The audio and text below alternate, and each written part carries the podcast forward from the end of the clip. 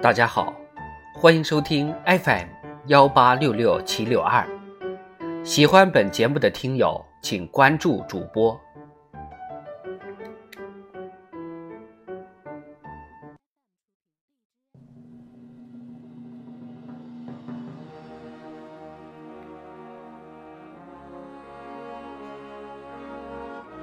人民论坛，把握有机生命躯体的内在规律。作者：沈若冲。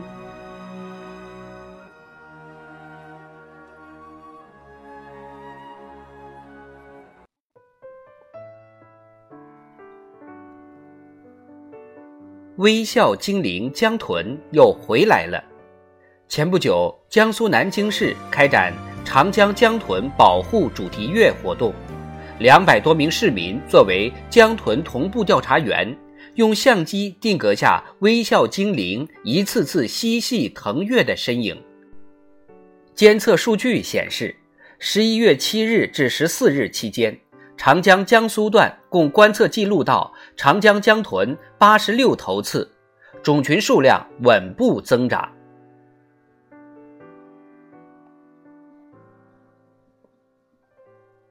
岸在变绿，水在变清，一度成为濒危物种的微笑精灵江豚，如今频频露脸。长江经济带生态环境善变的背后，有十年禁渔的久久为功，更有共抓大保护、不搞大开发的勇毅笃行。正所谓，认识决定眼界，理念决定思路。习近平总书记深刻指出。自然生态系统是一个有机生命躯体，强调治愈人类对大自然的伤害，首先要充分尊重和顺应自然，为我们推进生态环境保护提供了正确的认识论、科学的方法论。新时代以来，始终把自然生态系统当作有机生命躯体，尊重自然、顺应自然、保护自然。坚持山水林田湖草沙一体化保护和系统治理，我国生态文明建设变化振奋人心，成就举世瞩目。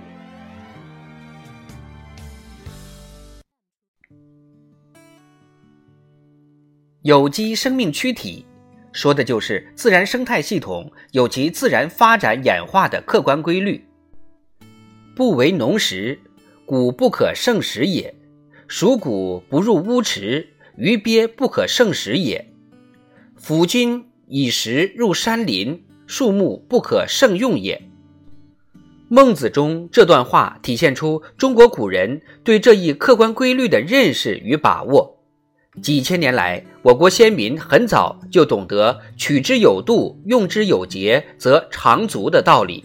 形成了天人合一、道法自然、万物并育的生态理念。马克思认为，现在的社会不是坚实的结晶体，而是一个能够变化并且经常处于变化过程中的有机体。恩格斯说：“自然界的所有过程都处在一种系统联系中。”由此观之，将自然生态系统视为有机生命躯体。既是传承千年的智慧，也是对马克思主义社会有机体理论和自然生态观的创新发展。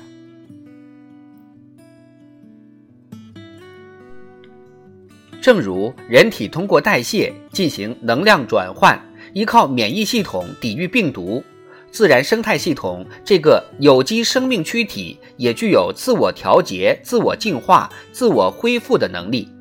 关键要处理好自然恢复和人工修复的关系。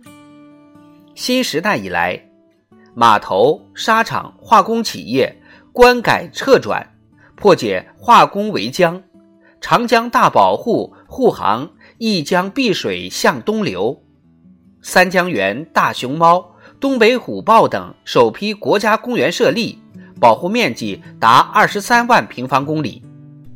呵护万类霜天竞自由，持之以恒，植树造林种草，绿色版图不断延伸。重点治理区从杀进人退走向绿进杀退。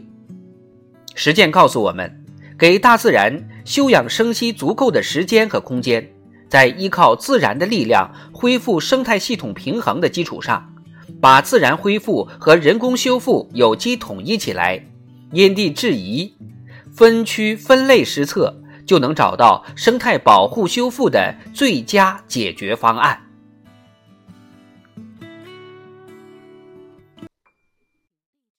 进一步看。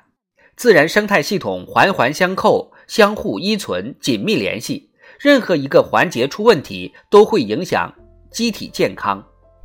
必须把握自然生态系统这个有机生命躯体的内在规律，更加注重治理的系统性、协同性、有效性。内蒙古乌梁素海的生态修复和治理就是有力证明。最初，救水治水迟迟不见效。遵循综合治理、系统治理的理念，深刻认识到问题表现在湖里，根子在岸上，治沙造林，防治农业面污染源，加强城镇生活污水处理等多管齐下，成效明显。正如习近平总书记深刻指出的：“人的命脉在田，田的命脉在水，水的命脉在山，山的命脉在土。”土的命脉在林和草，把握自然规律，充分尊重和顺应自然，从系统工程和全局角度寻求新的治理之道，全方位、全地域、全过程开展生态文明建设，才能实现人与自然和谐共生。